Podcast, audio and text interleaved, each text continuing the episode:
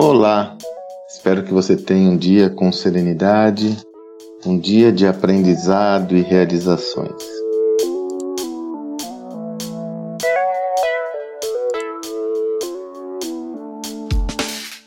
A vantagem, já comentei por aqui sobre isso, de ter uma parceria e não andar sozinho nessa jornada do conhecimento, é que o potencial de aprendizado sempre cresce exponencialmente quando você pode compartilhar com outros, quando você pode beber da fonte de outros, das referências, de todo o repertório de outros indivíduos, além do fato de que sempre um puxa o outro, né? Um está estimulando o outro. É assim que funciona meu processo criativo com o meu parceiro José Salib Neto. Já somos autores de cinco livros juntos, Estamos já escrevendo o sexto, temos projetos em conjunto, como a imersão em mentoria, gestão domina prática, liderança, workshops, enfim. E é justamente, eu sempre procuro aprender, né? Por mais que eu estava contabilizando já, esse ano já oferecemos mais de 30 workshops esse ano, eu e o Salib juntos, fora os que nós fazemos em separado. E é óbvio que os conteúdos sempre têm similaridade, enfim, mas eu sempre fico atento para aprender algo.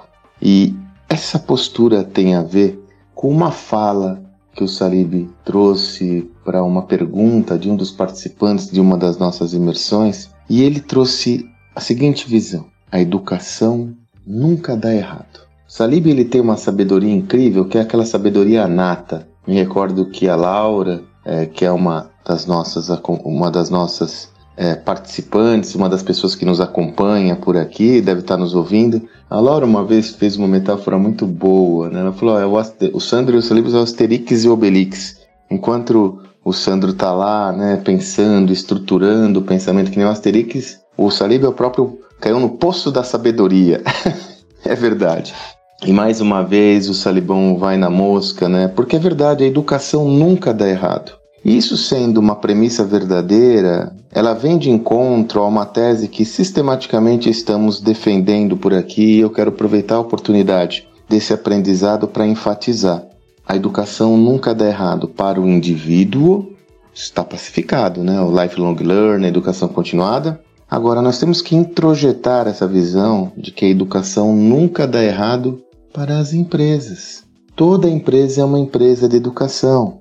Não importa o porte da organização ou qualquer especificidade de sua natureza, toda empresa é uma empresa de educação e, como tal, ela deveria se dedicar a construir construtos, modelos, estruturas de aprendizagem contínuas para capacitar de uma forma contínua e frequente todos os seus colaboradores. Aí você pode falar, tá, Sandra, mas esse conceito não é um conceito novo? Você se recorda lá das universidades corporativas, a GE com Crotonville foi uma das precursoras desse tema, né? A GE praticamente, se ela não inventou, ela popularizou o contexto de universidade corporativa, é, que ficava em Crotonville, nos Estados Unidos, era uma grande referência mundial. Sim, mas o que eu percebo hoje é que a educação corporativa ela tem que passar pela mesma transformação da educação estricto senso. Não poderia ser diferente. Então, quando nós somos da empresa educando, ela tem que criar mecanismos formais e informais de aprendizado. Ela tem que criar contextos como grupos de discussão, grupos de cumbuca,